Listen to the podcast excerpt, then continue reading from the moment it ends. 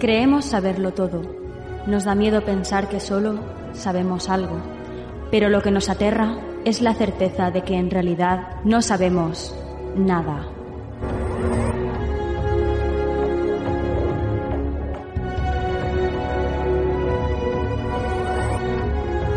Sígueme por los canales que atraviesan la oscuridad.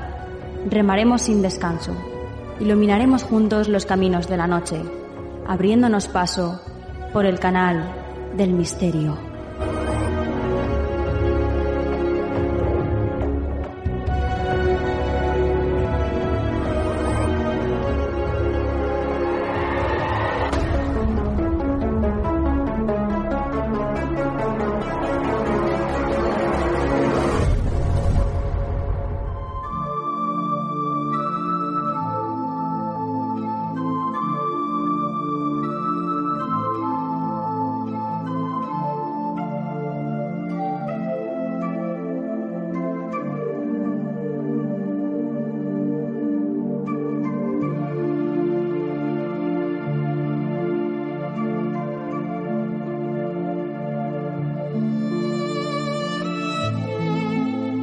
Buenas noches, soy Nuria Mejías y esto es Canal del Misterio.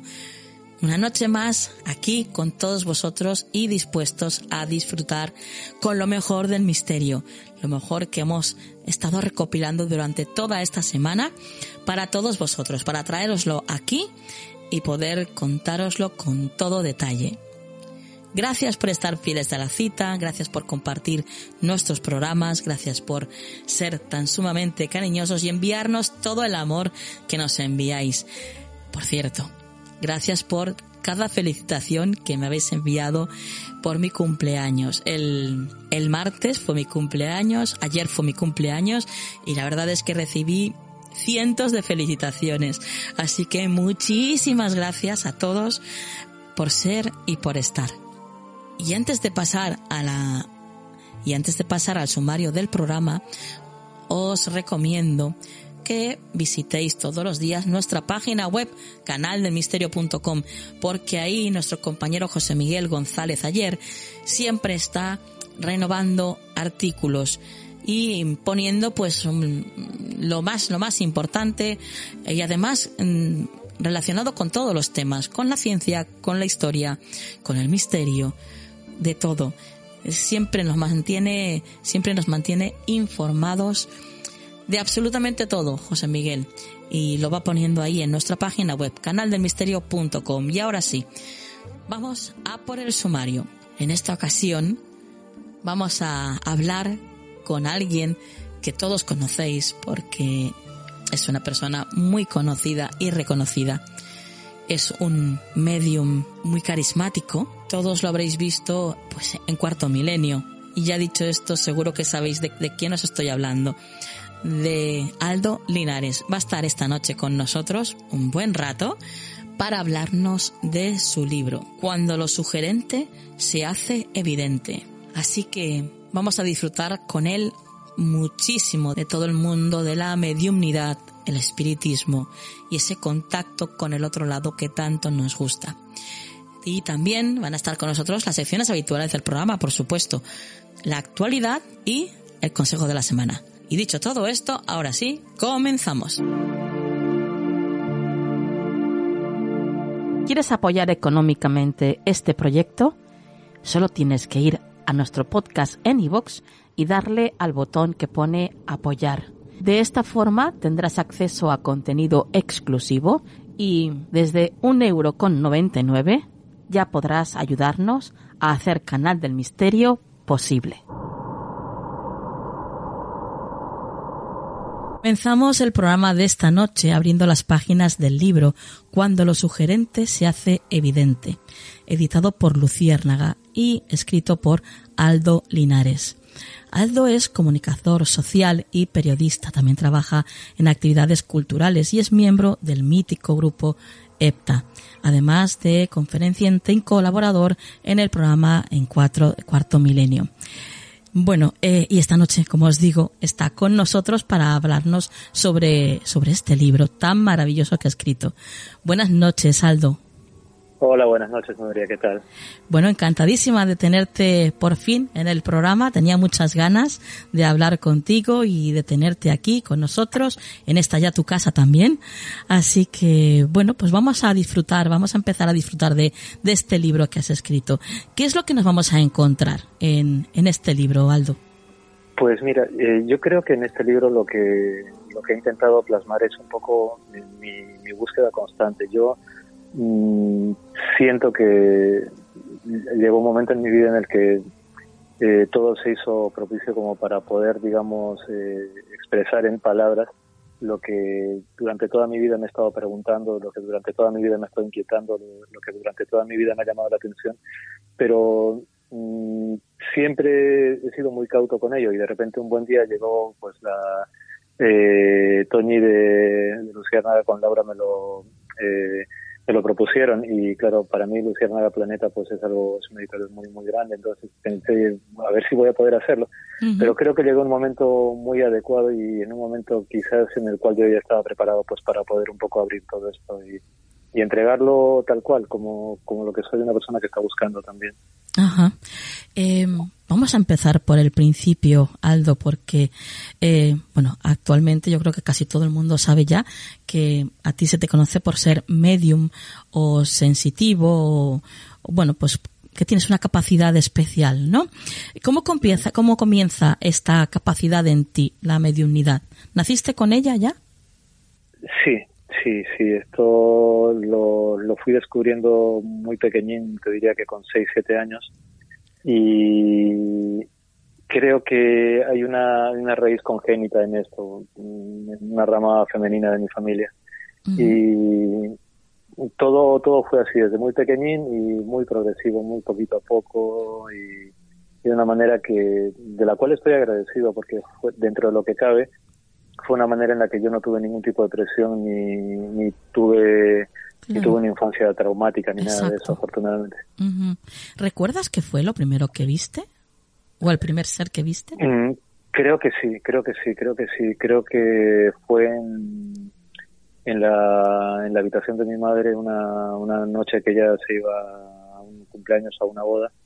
Y yo estaba despierto, o sea, con lo cual yo creo que sería un cumpleaños porque no era una boda o algo así, no lo sé, que era tan pequeñín que no lo recuerdo, pero pero eh, yo estaba jugando con, con, mis muñequitos de astronautas, de superhéroes y, y ella se iba, entonces eh, nada, me dijo que me iba, como siempre me lo decía, me iba a traer una, un trozo de tarta y a mí eso me encantaba.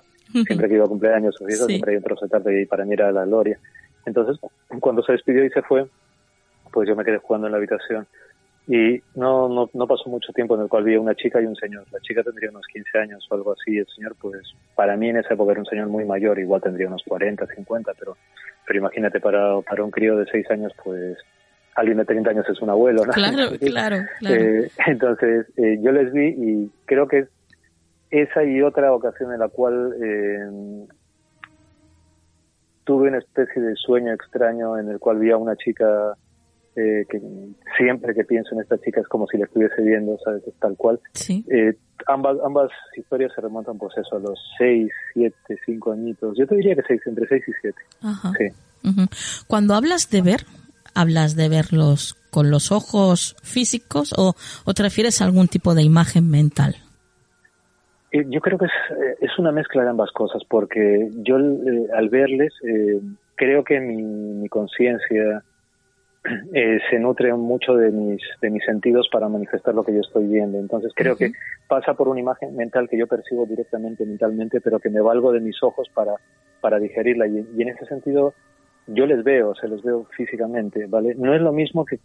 Es muy parecido a como ver una persona, pero pero hay unas pequeñas diferencias ahí de, de, no sé si de materia por decirlo así, ¿vale? Es, hay, hay una diferencia de densidad y son más traslúcidos o más no no no es no en mi caso son más eh, son son como como ver una persona pero con una densidad mayor y como que hay algo que te dice que, que, hay una diferencia. No sé explicarlo exactamente bien vale pero pero sé que es una cuestión de densidad y sé que es una sé que es una cuestión que también probablemente sea eh, la, la, digestión que hace mi cerebro de, de, ese estímulo y que, que mi, mi, propio, mi propia conciencia me está diciendo que lo que yo estoy viendo no es lo habitual. Entonces, creo que es una mezcla de todo eso, sí.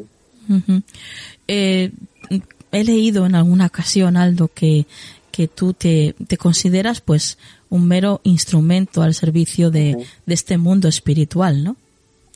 Sí, mira, yo, yo soy un, teléfono nada más, ¿vale? Yo no, en ese sentido, por eso siempre las palabras medium sensitivo me dan mucho corte, porque yo, eh, sabes, eh, las películas han hecho mucho daño, ¿no? Entonces hay mucha gente que ve eso y dice, ah, yo soy medium, yo soy sensitivo y tal.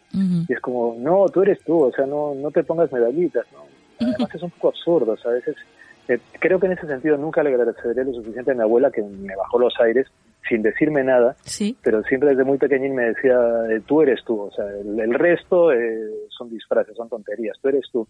Y siempre se me quedó grabada una frase que, intento utilizarla en mi vida muchísimo y es que por lo más por el agujero más pequeñito se escapa todo el aire.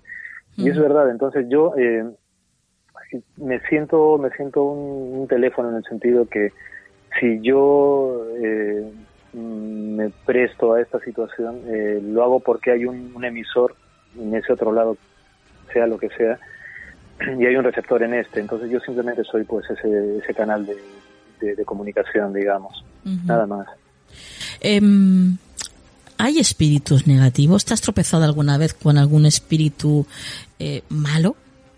Mira, eh, sí, sí en el sentido sí, pero no en el sentido de perversidad que, que se que muchas veces también toda la imaginería y el cine y, toda la y toda esa y toda esa eh, digamos esa esa parte del misterio que quiere vender que hay los espíritus así completamente perversos y diabólicos que se van a hacer de ti.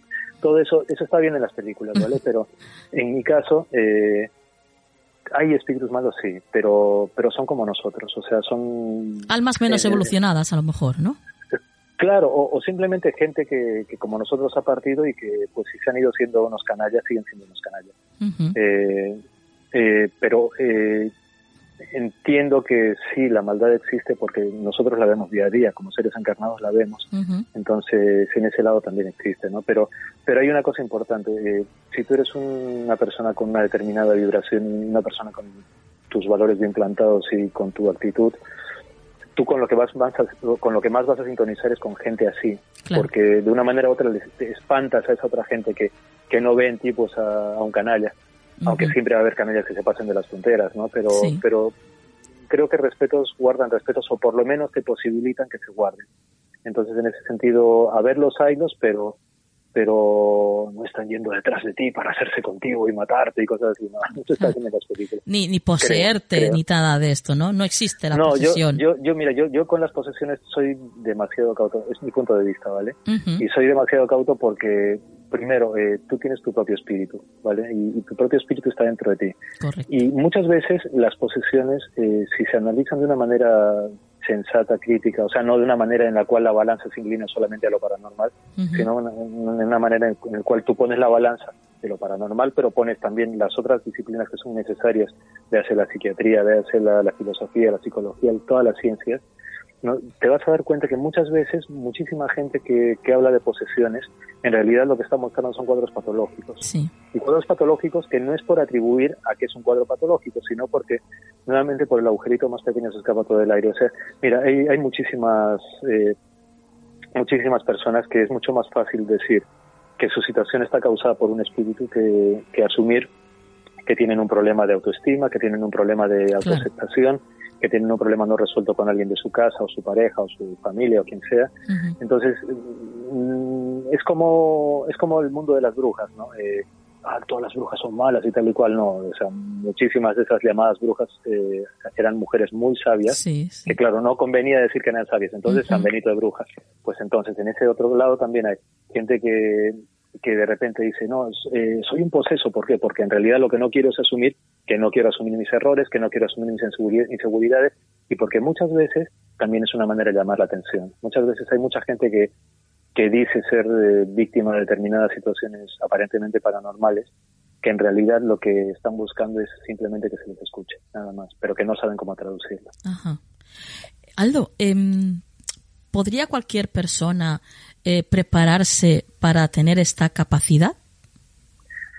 todos tenemos la, la posibilidad de, de, sentir y de percibir, pero no en todas las personas se desarrolla, porque hay algunas personas que la desarrollan, otras que la niegan, otras que ah, ni fu ni fa, otras que son indiferentes y otras que directamente no se les da. ¿Por qué? Porque aunque todos tengamos esa, esa aptitud, eso no significa que, que, se vaya a desarrollar. O sea, todos podemos eh, dibujar un poco, pero no todos somos grandes dibujantes, no todos somos, no todos somos capaces de, de cantar eh, eh, afinando, digamos, aunque podemos cantar, ¿no?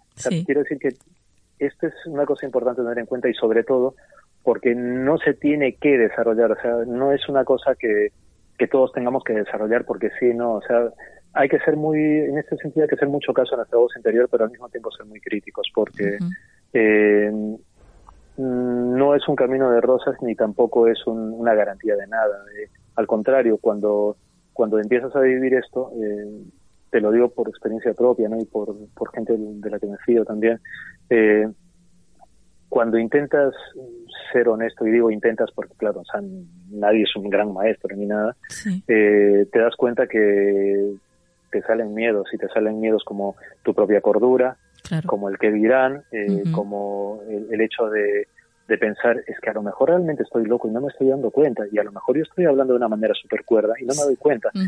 ¿Sabe? Muchas veces pasa de gente que dice, no, es que, es que estoy escuchando voces y tal siempre hay que ser muy, muy cauto con eso, porque a veces ese escuchar voces puede significar que alguien te esté diciendo algo, pero a veces también puede significar que tienes una pequeña, que estés empezando a tener esquizofrenia, ¿sabes? Entonces, mm, por eso todos percibimos, pero no todos tenemos que desarrollarlo, ni tenemos por qué tener que querer desarrollarlo. Eso hay que tener mucho cuidado con eso. ¿Pero se podría enseñar? Enseñar, yo en eso soy cauto también. Soy cauto. Creo que cada maestrillo tiene su librillo y que, creo que la experiencia personal de cada uno puede aportar algunas pautas. Pero hacerlo como un curso y todo eso, yo tengo mucho cuidado con eso porque eh, todo esto tiene un gran punto de, intuición y de percepción que se va trabajando con el paso del tiempo y con la educación de uno mismo. Se pueden dar algunas pautas, sí, pero no se puede dar un curso. Del mismo modo que eh, un, chamán no le va a enseñar a, alguien a hacer un chamán porque sí, ¿sabes? O sea, o que eh, o, barrabasadas tales como, por ejemplo, gran ingesta de ayahuasca, por, por 200 euros vas a conectar con tu nahual. Sí, sí, no, no, se puede hacer eso porque hay una gran responsabilidad de por medio. ¿sabes? Y luego, porque también estas cosas implican un diálogo con uno mismo, que de nada te va a servir que alguien te enseñe algo si tú no empiezas a, dialogar contigo y, y descubres realmente cosas que te van a servir para luego poder intuirte mejor y para poder percibir quizás de mejor manera las cosas que tú deseas. Entonces, con pinzas, con pinzas, muchas pinzas. Em, vamos a pasar al mundo de los sueños, Aldo. ¿Qué nos cuentas sobre estas apariciones que a veces tenemos en, en, los sueños de familiares que, bueno, familiares o amigos que, que ya no están en, en, el mundo de los vivos, ¿no? Y que de repente, pues, nos visitan en los sueños. Sí, mira, los sueños eh, es un terreno que mm, creo que es absolutamente fascinante y absolutamente eh, enriquecedor, teniéndolo eh, en un punto de, de, cautela también, porque muchas veces los sueños bien pueden ser un poco el reflejo de, nuestro subconsciente manifestándose libre de las ataduras de, digamos, del que dirán, de, de cómo tenemos, de nuestro papel en el día a día y todo eso, ¿no? Pero también los sueños pueden ser eh, eh, el despertar de ese lenguaje simbólico que radica en nosotros. Y en ese sentido, el simbolismo es, es fantástico porque nosotros mm, diariamente no somos conscientes realmente de cuán potente es el poder del símbolo y de cuánto los utilizamos. Pero es que además de eso, creo que también puede ser una puerta para que determinadas realidades que están fuera, o sea, llamémosle espíritus, realidad daimónica, otras eh, seres que están en otras dimensiones que no sean precisamente fallecidos, sino gente que está en otro lado, pues pueda manifestarse de una manera sencilla. ¿Por qué sería sencillo para ellos? Creo que sería sencillo quizás porque al nosotros estar dormidos y no estar con esa conciencia y esas armas de la vigilia que tenemos, eh, quizás para ellos sería una manera mucho más fácil y más sencilla de, de comunicarse de mente a mente, de conciencia a conciencia, y además nutrirse de, ese simbolismo que aflora en los sueños para que libremente el mensaje pueda aparecer de una manera más desnuda y sin nuestros es que y sí, y, por qué no y tal, ¿sabes? Entonces, sí. creo que es una puerta. En mi caso, em, tiendo siempre a, a hacer mucho, me llama mucho la atención el mundo de los sueños porque creo que tiene un es, es una forma de ¿Son como, como ventanas a, diferentes planos.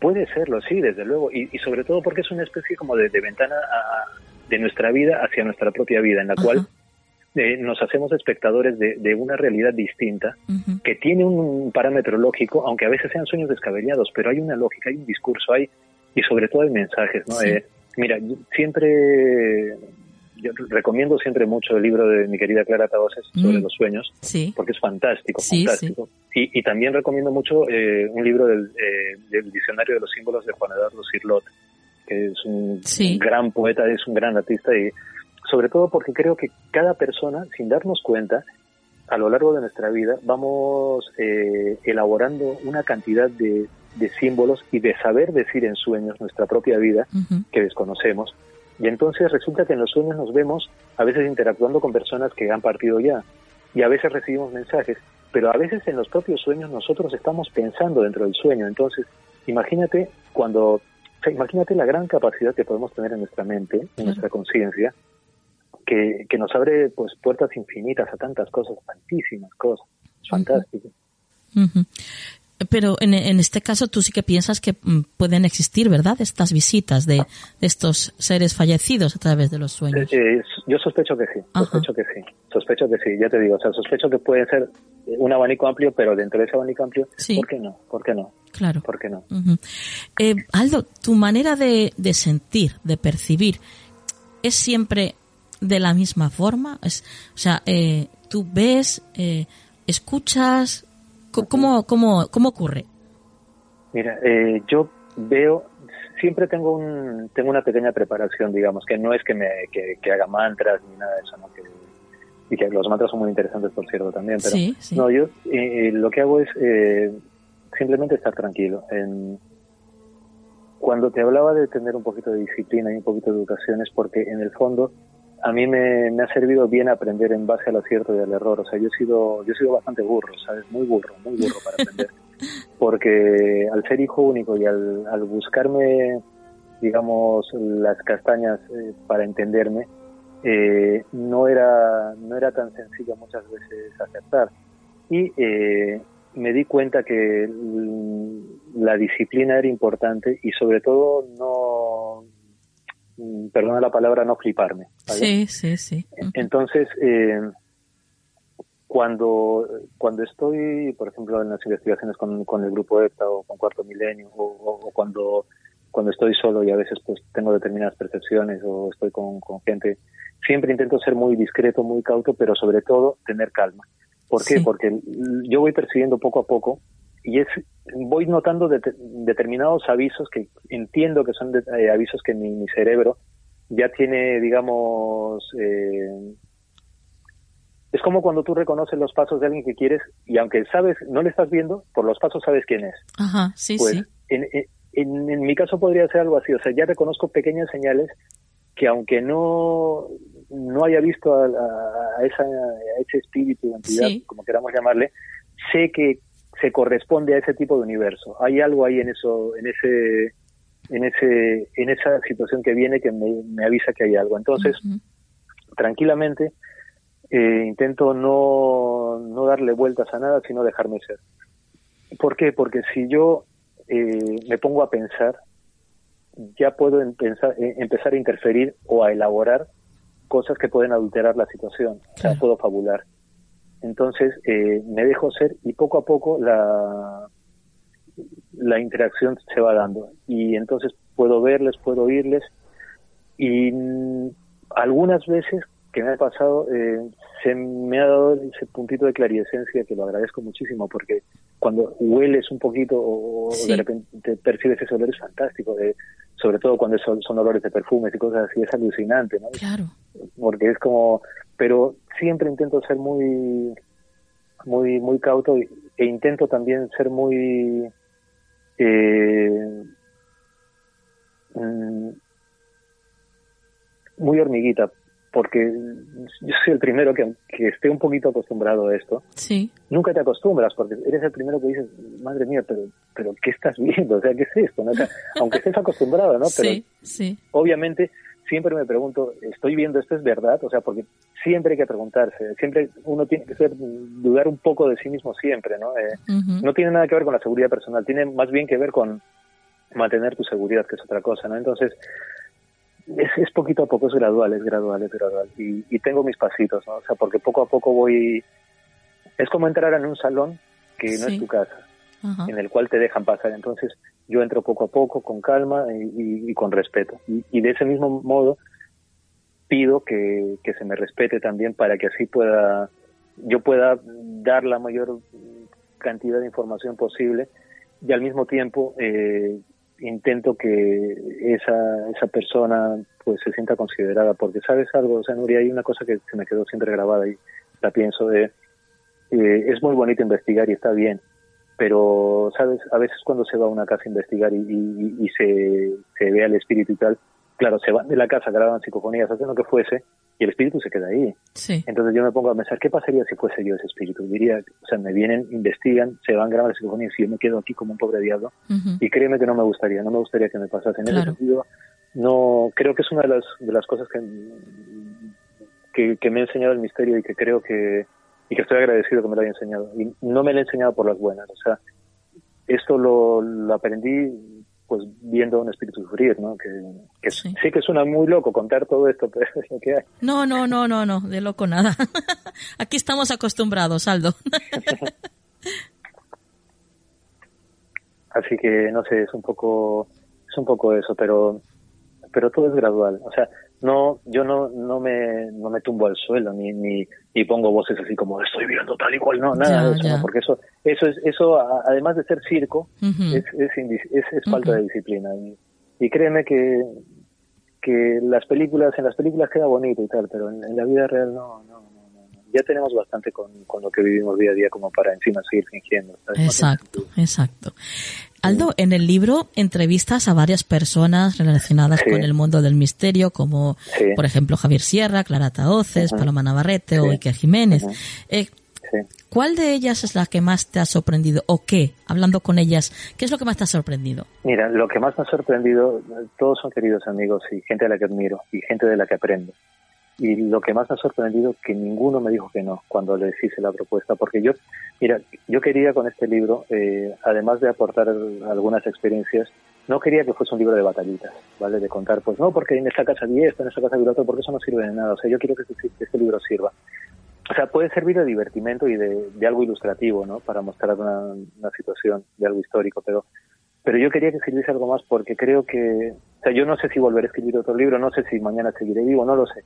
Pero lo único que sé es que si a mí me ha pasado esto durante toda mi vida y, y he tenido en cierto modo la, la fortuna de, de haberlo tenido bien y haber sido apoyado silenciosamente, sobre todo por mi madre, o sea, eh, creo que yo lo, lo mínimo que podía hacer era hacer un libro que sirviese, ¿vale? Y, que, y al mismo tiempo que sirviese también para yo poder exponer mis, mis ideas, mis pensamientos y, y mis hipótesis respecto a algunas cosas.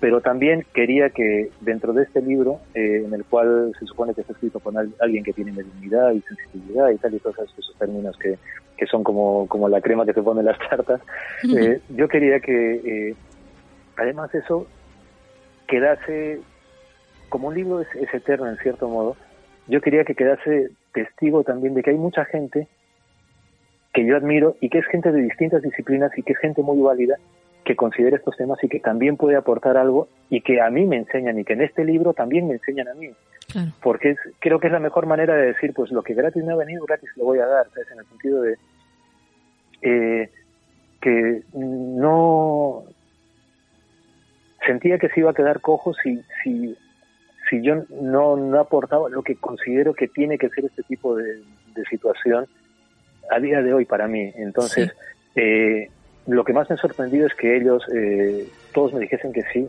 y, y de la manera tan cariñosa y tan, tan amable.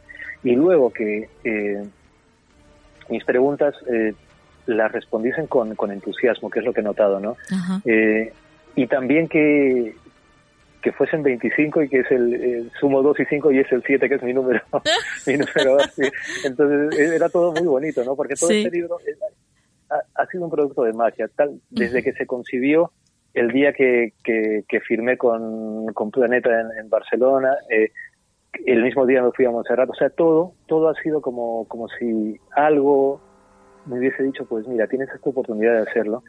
Entonces pensé, es que es bonito, incluso eh, porque, por ejemplo, hay, hay dos de las entrevistas que hice a, eh, Eric Danielson, cantante del grupo que se llama Baten, y a Genesis Pierre que es un referente cultural del, de, la, de, la, contracultura tremendo, que ya partió a esa otra dimensión, que en su momento pensé, las voy a guardar y no les voy a, no, no sé qué voy a hacer con ellas, voy a guardar. Y de repente, pues, salieron para el libro, era perfecto, porque de repente me di cuenta que estaban ahí. Entonces, todo ha sido como, yo en este sentido me siento, es, como un regalo para mí, ¿sabes? O sea, tener en, en, la portada pues la, franja escrita por Paloma, que Paloma es como es mi, chamana, mi querida Paloma, mi querida amiga. Y, y, que otra queridísima amiga de un ser mágico como Clara Taos es un prólogo tan bonito, pues yo me siento agradecido, o sea, me siento muy, muy agradecido, o sea, me siento muy, muy, muy agradecido. Y espero, yo, sinceramente, Nuria, yo quiero que este libro sirva, o sea, y, y, por eso es una mezcla de tantas cosas y lo he escrito como pienso y siento yo. Entonces, por eso no es un libro típico al 100% en algunas cosas, ¿no? Y por eso algunas fotos que he puesto son fotos que son parte de mi vida también y, y todo tiene un sentido. O sea, yo creo, como siempre digo, ¿no? La magia es y la magia existe y, y creo que este libro, su función mágica, por decirlo así, es que tiene que servir, que a la gente le sirva, que lo exprima, que, que lo piense, ¿no? que lo analice. Yo estoy convencida, yo estoy convencida de que, bueno, se nota que este libro pues ha nacido de, directamente de tu corazón, ¿no? Y que por eso va a tocar el corazón de muchísimas personas. Estoy convencidísima. Eso espero, Nuria, eso espero, porque es, es eh, ¿sabes? El, el hecho de... Creo que escribir siempre es un poco eh, abrir nuestros silencios, ¿no? Entonces, eh, creo que llegó un momento en el cual abrir mis silencios fue, fue fantástico porque hasta la, la propia naturaleza sirvió para ella, ¿no? El, el hecho de haberlo escrito en, la, en el momento más duro de, la, de nuestra pandemia, pues me dio un silencio absoluto en el cual estaba en casa escribiendo y haciendo un curso de egiptología. Entonces, estaba haciendo esas dos cosas, ¿no? Y estaba como en, en, ese silencio en el cual, a veces cuando estás en ese silencio físico, tu silencio interior dice, hay mucho silencio, ¿no? Entonces empieza a hablar y empieza a contar cosas y es fantástico, es fantástico, sí, Sí, sí, Oye, Aldo, ¿y qué te, qué te han dicho? ¿Qué sabes sobre lo que nos depara después de la muerte? Una vez que pasa, lo siguiente, ¿qué sería? Mira, eh, en esto también soy muy cauto, ¿vale? Porque siempre digo, a veces me repito con algunas frases, pero lo hago porque es importante, porque creo que puede servir. Y creo que solamente tendré la certeza de esto cuando a mí me toque partir, ¿vale? Pero mm, al parecer por lo que algunos dicen y algunas cuentan eh, de esos seres que están ahí, al parecer es una continuación de la vida, de nuestra vida, digamos, eh, más normal, no más, más eh, cotidiana. Y como hemos ido aquí, somos allí. Y como hemos ido aquí, nos vamos siendo allí. O sea, no, no nos convertimos en seres hiperevolucionados ni en seres de absoluto progreso, ¿no? O sea, seguimos siendo nosotros, pero con un estado siguiente, es como, como un paso de curso siguiente, es como... Y, en, y en el cual, eh, digamos que tenemos la gran posibilidad, al no tener la carga física del cuerpo, de comprender mejor determinadas cosas porque ya no tenemos, digamos, esos condicionamientos físicos pues, de, de las funciones físicas, ¿no? Del, del hambre, el sueño, es pasa a otro estado en el cual el descanso, el alimento y todo eso parece que eh, se rige en, dentro de ciertas nociones físicas que le son propias a ellos. Del mismo modo que nosotros eh, tenemos frío o calor porque estamos en un entorno físico condicionado por unas leyes físicas, pues en ese, en ese estado eh, parece que eso se sublima y es distinto. Pero también parece que eh, mm, al ser nosotros como somos aquí, no todos tampoco tenemos ese punto, de, digamos, de, de despertar, entre comillas, eh, que, que, deberíamos tener, porque si estamos muy apegados a nuestras pasiones, a nuestros apegos terrenales, seguimos en cierto modo pegados a ellos. Entonces es como, como si te dijesen, oye, que tu casa está en el tercero. Ya, pero yo viví en el segundo, me quedo en el segundo. Ya, pero tu casa está en el tercero y, la tienes ahí preparada, está la puerta abierta. Ya, pero yo quiero ir a mi casa en el segundo. Ya, pero es que ya no vives en el segundo, ya no tienes la llave del segundo. Entonces es como que es el quiero y no puedo. Claro. Y, y, pero todo esto eh, sí tiene la, la llave de la evolución en el sentido que todos, absolutamente todos, pero absolutamente todos, tenemos esa posibilidad de evolucionar ¿no? y, de, y de seguir adelante con dignidad, pero depende de cada uno. Esa es una cosa importantísima. Eh, eh, se habla mucho del libre albedrío y es verdad, existe el libre albedrío, pero depende de cada uno. O sea, el, el, progreso no le va a llegar a nadie si uno no va hacia él. Y en ese, y en ese plano es igual. Parece ser que es igual.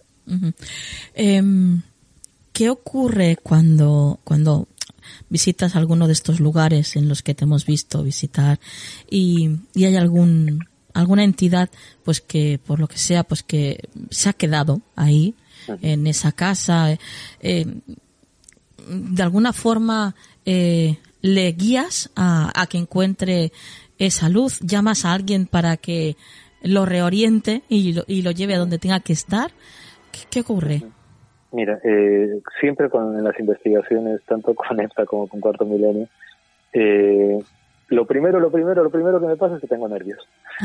sí. porque, porque yo no, claro, como no sé a lo que voy, porque nunca me dicen a lo, a lo que me llevan y, y, es, es como un reto, pues yo siempre espero poder aportar lo que buenamente pueda, ¿no? Eh, sí.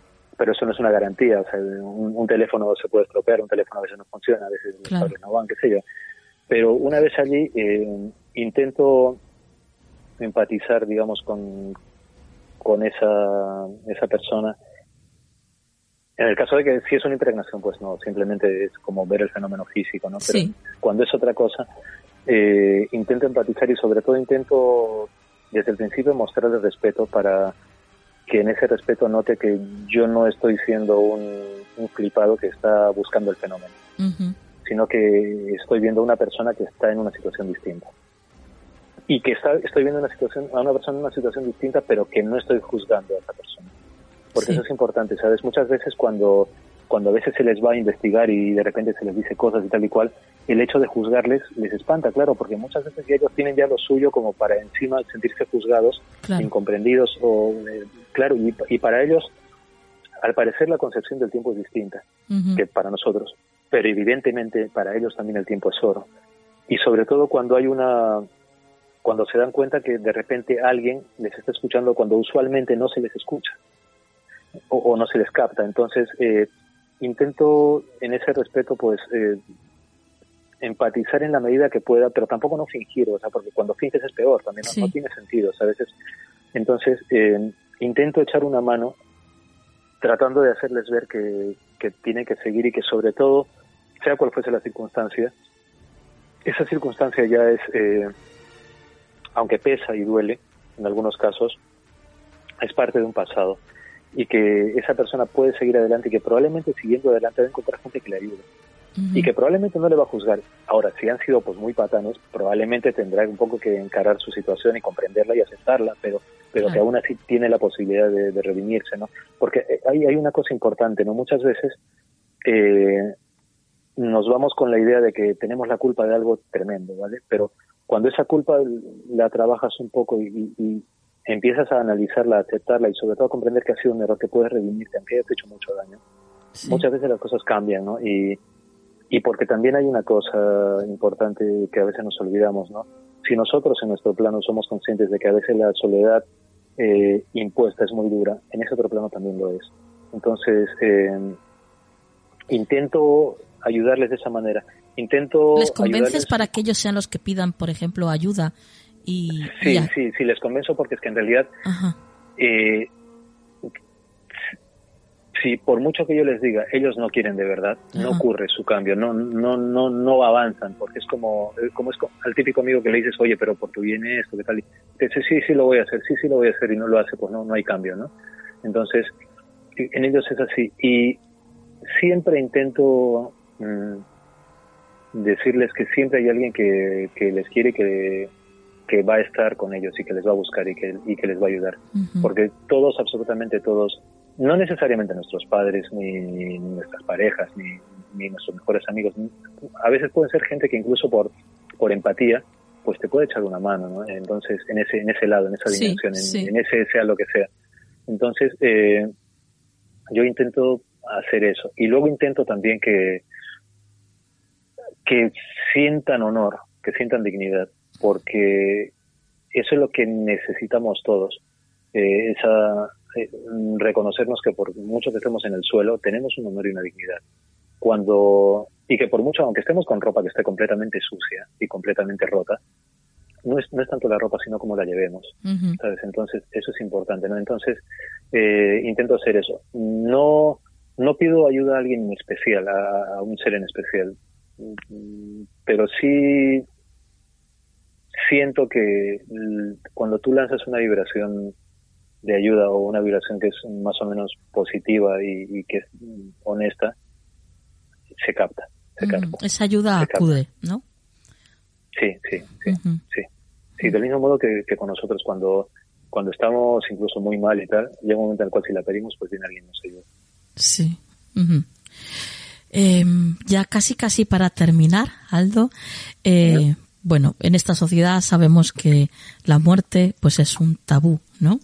Y que, bueno, pues que existe un, un miedo, un pánico a, morir ya, ya a la hora, a que llegue nuestra hora, ¿no? La hora de la muerte.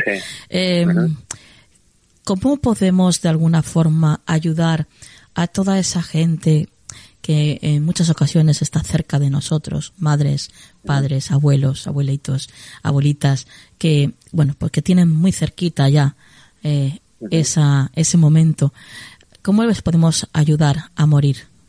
Mira, una de las maneras, em, creo, eh, bonitas de hacerlo es decirles todo lo que sentimos por ellos todo, todo lo que nos callamos y que no les decimos, pero lo, que sentimos de amor, ¿sabes? decírselo, decírselo mirándoles a los ojos, eh, agradecerles las cosas, eh, decirles cuánto hemos aprendido de ellos y cuánto estamos aprendiendo en ese momento, decirles que lo que nosotros sentimos por ellos siempre va a estar, siempre va a estar, que que admiramos su valentía en ese momento, que admiramos el, el, mostrarse desnudos en ese momento y aunque lloren y aunque estén tristes, titubeantes, que eso no es, no es debilidad, al contrario, es, es justamente vida, vida pura en ese momento. Eh, es, intentar transmitirles, mm, ser nosotros conscientes en ese momento que, que son quizás los últimos momentos en los cuales les vamos a ver y entonces aprovecharlos para decirles todo eso y expresarles todo eso, pero con, con, amor, o sea, sí.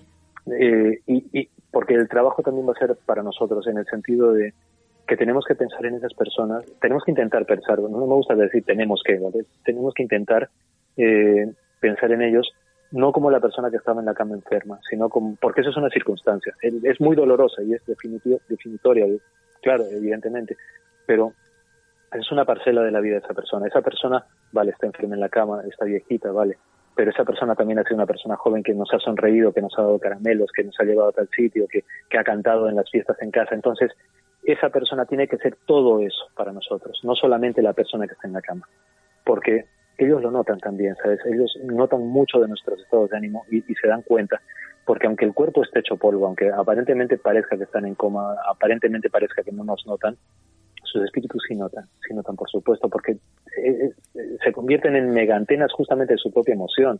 Entonces, claro. creo que la mejor manera de, de, de ayudarles es celebrándoles vivos, ¿vale? Porque tenemos que celebrarles vivos y, y celebrarles su vida, pero celebrarles su vida con ellos diciéndoles eso, diciéndoles cuánto los queremos, diciéndoles cuánto hemos aprendido, cuánto les agradecemos, diciéndoles que nos parecen dignos, valientes y, y que, que, no pasa nada, que ellos van a seguir adelante y que nosotros vamos a seguir adelante con ellos y que nos vamos a ver y que, y que por lo menos sepan que, que lo que nosotros sentimos por ellos es eterno.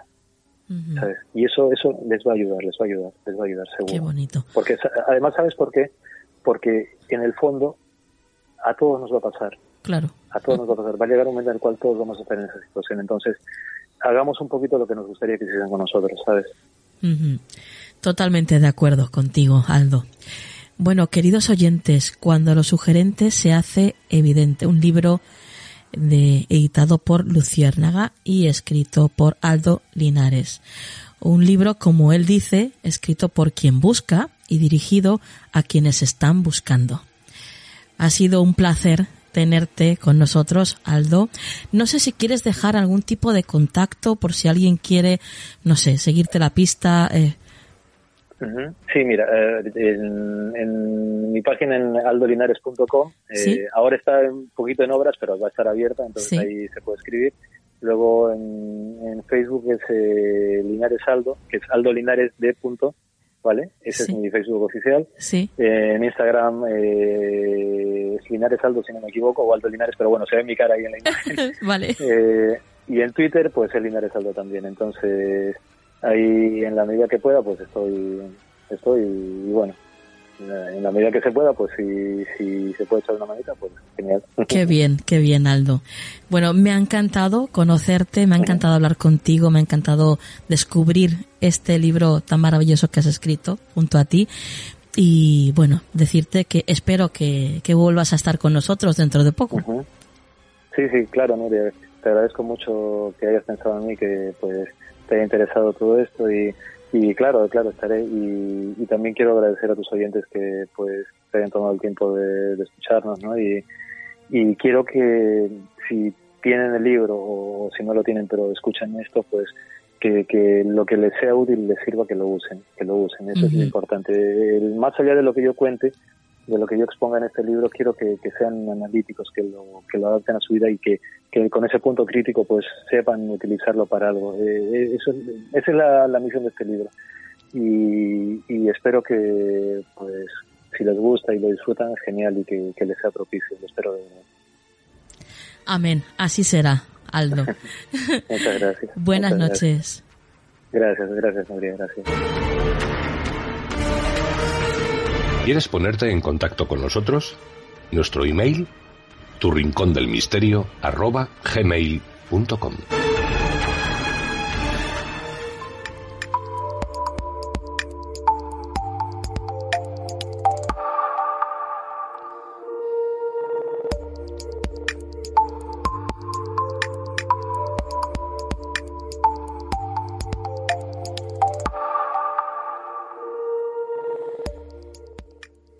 nos encontramos en la actualidad y estamos con María Toro. Buenas noches, María. Buenas noches, Nuria. Sí, Nuria, por lo menos eso es lo que se ha publicado en la revista científica Nature. Muestra que hace 20.000 años, cuando la capa de hielo eterno llegó hasta Alemania, la capa helada de la Antártida se expandió y desde entonces las masas heladas del hemisferio norte se retiraron básicamente hasta la actual Groenlandia y el Ártico, llegando a su mínimo hace unos 6.000 años. Todo el hielo de América del Norte y Eurasia acabó en estado líquido en los océanos y el océano Antártico llegó a elevarse 300 metros. Y es esto lo que conecta ambos polos, el aumento del nivel del mar provocado por el deshielo en el norte. Si bien el clima también fue clave porque el calentamiento paralelo a la desglaciación facilita la retirada de la capa de hielo, el papel del hemisferio norte es fundamental para explicar la dinámica antártica que muestra los registros geológicos. Estos resultados eh, demuestran el grado de interconexión que hay entre ellos y anticipa lo que se viene, ya que si bien la capa de hielo de Groenlandia tiene hoy mucho menos hielo del que había en las cubiertas heladas en el norte durante este periodo, un evento de pérdida de hielo lo suficientemente rápido o grande en Groenlandia podría provocar o agrandar la retirada de la capa de hielo en la Antártida, y esto provocaría un considerable aumento del nivel del mar. Y continuamos con la siguiente noticia y dice así, científicos israelíes afirman poder revertir el proceso de envejecimiento. Bueno, sí, esto es por lo menos lo que ellos afirman. Se trata de un equipo que es de la Universidad de Tel Aviv y del Centro Médico Yamir de Israel, lo que descubrieron es que se mm, eh, habría conseguido revertir el proceso de envejecimiento en dos de sus aspectos principales. El primero en los telómeros, que se encuentran justo en los extremos de los cromosomas y funcionan como escudos protectores del ADN de nuestras células, que se van acortando con el paso de los años y en este caso lograron que se hicieran más largos en vez de acortarse, para ser más exactos entre un 20% y un 38% más, según el tipo de célula. Por otra parte, se logró también que el porcentaje de células senescentes, que son las células viejas que ya han dejado de cumplir su función, se redujeran en la población celular un total entre un 11% y un 37%, dependiendo también del tipo de célula. En el estudio participaron 35 personas sanas de 64 años o más, que fueron expuestas a una serie de 60 sesiones hiperbáricas durante 90 días, la terapia de oxígeno hiperbárico utiliza oxígeno al 100% en una presión ambiental superior a una atmósfera absoluta. Esto se hace para mejorar la cantidad de oxígeno disuelto en los tejidos del cuerpo. Luego, los participantes fueron expuestos a sesiones de hiperoxigenación, esto de manera intermitente y repetida. Es decir, se quitaban y se volvían a poner las máscaras de oxígeno siguiendo un protocolo. Y esa alternancia en cantidad de oxígeno es lo que logró que el cerebro lo interpretara como una hipoxia, es decir, como un déficit de oxígeno en sangre, lo que provocó que el organismo eh, pusiera en funcionamiento una serie de procesos metabólicos que finalmente dieron como resultado el cambio favorable en los telómeros. A todos los participantes le fue tomada una muestra de sangre antes, durante y al final de cada sesión y otra muestra final pasado un tiempo de finalizado el tratamiento. Eh, según Amir Hadani, uno de los autores del estudio, se ha demostrado que modificar el estilo de vida o hacer ejercicio tiene algún efecto inhibidor en el acortamiento de los telómeros. Sin embargo, el equipo, en solo tres meses de terapia, logró alargarlos a tasas mucho más altas que cualquier intervención con fármacos o cambio en el estilo de vida sugeridos actualmente. Y han abierto la puerta a nuevas investigaciones para revertir el envejecimiento. Bueno, bueno, pues eh, a ver, a ver qué es lo que... Bueno, la verdad es que si tienen éxito, les va a ir muy bien el negocio, ¿eh? Yo creo que sí, pero no llegará a todos. Sí, no, como no creo que claro. tal como está la situación, eh, no creo que esté en los planes de muchos que, que extendamos más nuestras vidas. No ya, sé. ya, ya. Sí, tienes toda la razón, María. Bueno, lo dejamos aquí. María, ¿tus vías de contacto? Os dejo mi Twitter que es arroba María Torodiana. Compañera, hasta la próxima. Hasta la próxima, Nuria. ¿Quieres apoyar económicamente este proyecto? Solo tienes que ir a nuestro podcast en iVoox y darle al botón que pone apoyar. De esta forma tendrás acceso a contenido exclusivo y desde un euro con 99 ya podrás ayudarnos a hacer Canal del Misterio posible.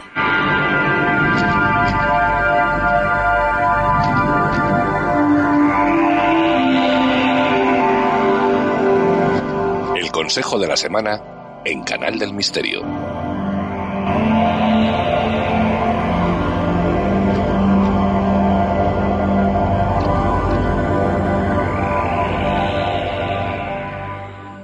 Bueno, pues ya estamos aquí en este maravilloso rincón y desde luego muy, muy, muy bien acompañados. ¿Con quién? Con Juan Perdomo. Buenas noches, Juan. Muy buenas noches, Nuria. Gracias. Muy bien acompañado también y muy arropado por ti y por todos nuestros amigos. Pero es que además esta noche tengo aquí en mis manos ¿Sí? eh, el mazo del oráculo de los arcángeles. O sea que figúrate si estamos bien acompañados. Bueno, bueno, bueno. Qué bien. O sea que hoy tenemos contacto angélico. Pues sí, hoy me apetece mucho y estaba trabajando con ellos aquí un poco antes de contactar contigo y he dicho, pues venga, vamos a conectar con ellos y a ver qué, qué nos aconsejan para esta semana. Qué bien. Bueno, pues eh, ya lo has dicho tú todo, Juan, así que vamos a ver qué es lo que nos dicen tus maravillosos ángeles para la semana que viene.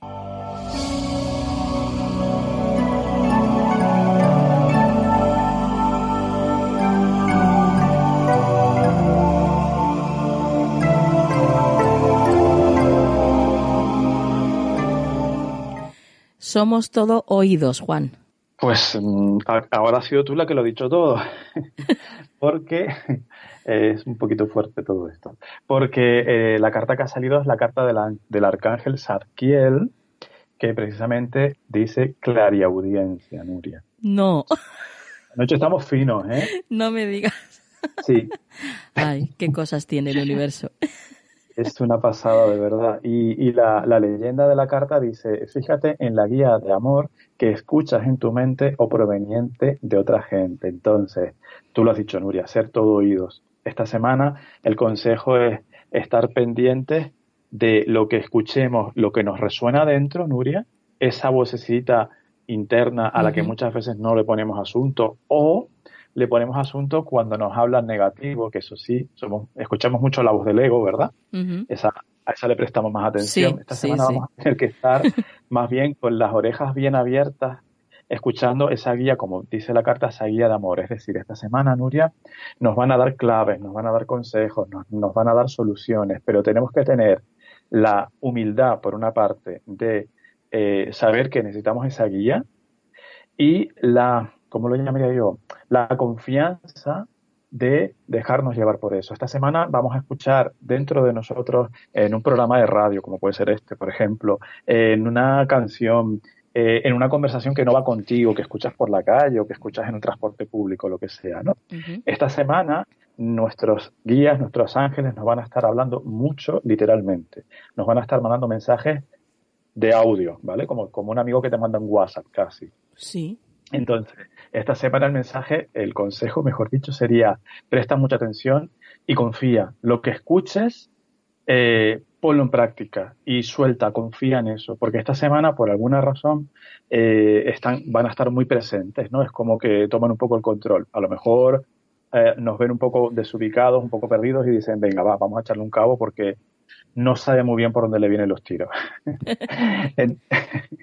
Entonces, esta semana, Nuria, el consejo es prestar mucha atención, escuchar, escuchar. Y también para mí, que soy muy melómano, que me paso la vida con la música, eh, quizás también por ahí el mensaje puede venir también como consejo, Nuria, de refúgiate en la música o aplícate la música como terapia o como forma de, bueno, no sé, reconducir cosas, canalizar, vibrar, ¿vale? A subir vibración por medio de la música, ponerte audios que sean de alta vibración, música que a ti te guste, escuchar. Esta semana es, eh, el consejo es escuchar. Y quizás también, ¿por qué no? Ya en lo más práctico, escuchar al prójimo, que a veces hablamos solos y no dejamos hablar. A mí me pasa, ¿eh? lo digo por mí. no le echo yo la bronca a nadie, que me la aplico yo. bueno, yo lo único que podría añadir a lo que ya has dicho tú, Juan, es que ya que hablamos de, sonido, de vibración, eh, creo que un buen ejercicio para hacer, para hacer siempre, pero bueno, más en esta semana que nos indicas que, nos aconsejan tener este contacto con el sonido y con la vibración, les, eh, bueno, pues les invito a todos los que nos están escuchando ahora mismo a hacer el ejercicio de meditar, ponerse un momento a solas, aunque sean dos, dos minutos, un minuto aunque sea, solos, totalmente solos, en soledad, y decir tu propio nombre una y otra vez, siendo consciente de cada letra que hay en, ese nombre. Eh, en mi caso, por ejemplo, sería Nuria, ¿no? Sería Nuria, Nuria, Nuria, Nuria, Nuria. Y sentir como cada vez tienes más presencia de ti misma eh, al, al sentir esa vibración que hay en tu nombre, porque bueno, a estas alturas todos sabemos que en el nombre, eh, bueno, pues ahí está nuestra vibración también, ¿no? Y es una manera de reconectar con nosotros mismos eh, muy hermosa. el reconocer nuestro nombre y reconocer la vibración que hay en él. Así que yo ahí lo dejo. El que quiera hacer el ejercicio, pues ya sabe. Qué bonito, Nuria, no, no lo conocía, mm, te lo agradezco mucho, yo voy a ser de los que lo hagan, indudablemente, bueno, estoy seguro de que el 99% de la gente que nos escucha lo va a hacer. Eh, y me parece bonito, no, nunca lo había escuchado, no había caído en eso, efectivamente, el nombre es tu esencia, ¿no? O una de tus esencias. Sí. Súper importante.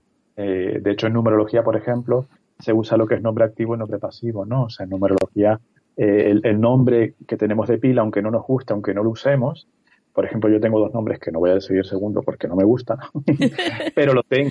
Y eso me rige de alguna forma, ¿no? Ese sería el, nombre, el nombre el nombre pasivo porque está ahí un poco escondido. Claro, Entonces, el, el, nombre efectivamente es muy importante. Te agradezco muchísimo este súper consejo que me das también y lo voy a hacer. Bueno, pues eh, para eso estamos aquí, ¿no? Para aprender los unos de los otros.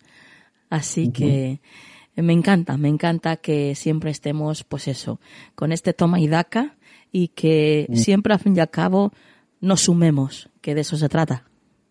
Sí, que sumemos unos a otros y que nos auxiliemos en este caminito. Sí, uh -huh. Bueno, pues eh, dicho todo esto, Juan, eh, ha sido muy profunda ¿eh? la sesión de esta, de esta noche. Sí. muy profunda, muy hombre, espiritual siempre son, ¿no? Pero espirituales siempre son, pero muy profunda, muy sonora. Sí, además, sí, sí. Hablando de, del sonido y de la vibración. Sí, sí. Y muy bonita, me, me llevo mucho, me llevo uh -huh. mucho. Siempre me llevo, pero hoy bastante más. Mira, por cierto, hablando de sonido y vibración, es que tengo que decirlo porque si no, mmm, no me lo perdonaría. y, y, que conste que no me paga Netflix, ¿eh? ah. Pero mmm, quiero recomendar una, una película que vi este fin de semana que me ha dejado, uh -huh. vamos, o sea, una película deliciosa. Se titula La canción de los nombres olvidados. Es una película tremenda, emotiva mmm, donde hay música, porque el protagonista toca el violín, y donde hay también espiritualidad. Ya lo veréis, ya veréis. Tenéis que verla porque es impresionante. Tiene escenas que son joyas. Así que bueno, que conste, ¿eh? no me pagan, pero lo tenía que decir porque yo lo bueno lo recomiendo. Claro que sí, genial. Ya podría también eh, un poco Netflix ahí promocionarnos algo, pero bueno, todo, todo se andará. Pero bueno, aunque no sea así, está genial que lo compartas. Yo me lo apunto también y, sí. y este fin de, este fin de caerá. Uh -huh. Recomendado por ti y con esas palabras con las que con las que lo recomiendas, va a caer, seguro. Uh -huh. Y seguro que me va a encantar. Juan, tus vías de contacto. Claro que sí. Eh, 691-402-203, nuestro teléfono. Eh, farotarot.gmail.com, nuestro correo electrónico y en redes sociales y también por Skype, Juan Perdomo. Pues compañero, como siempre, hasta la próxima semana. Hasta la próxima semana, Nuria, muchas gracias. ¿Quieres ponerte en contacto con nosotros? Nuestro email, tu rincón del misterio, arroba gmail.com.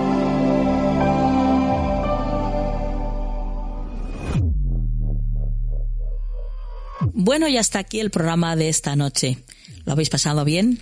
¿Sí? Me alegro, me alegro.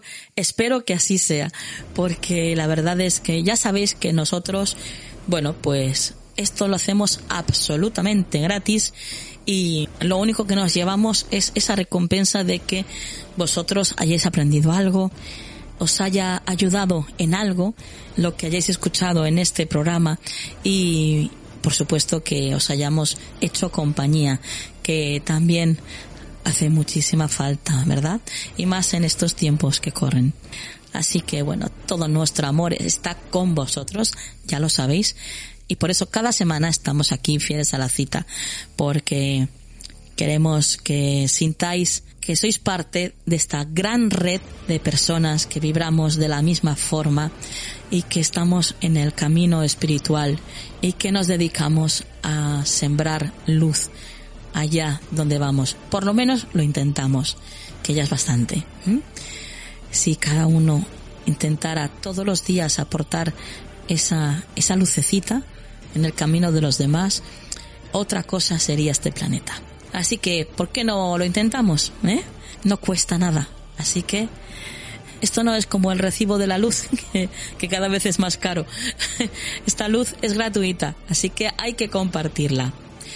Y ahora os dejo con la frase de la semana.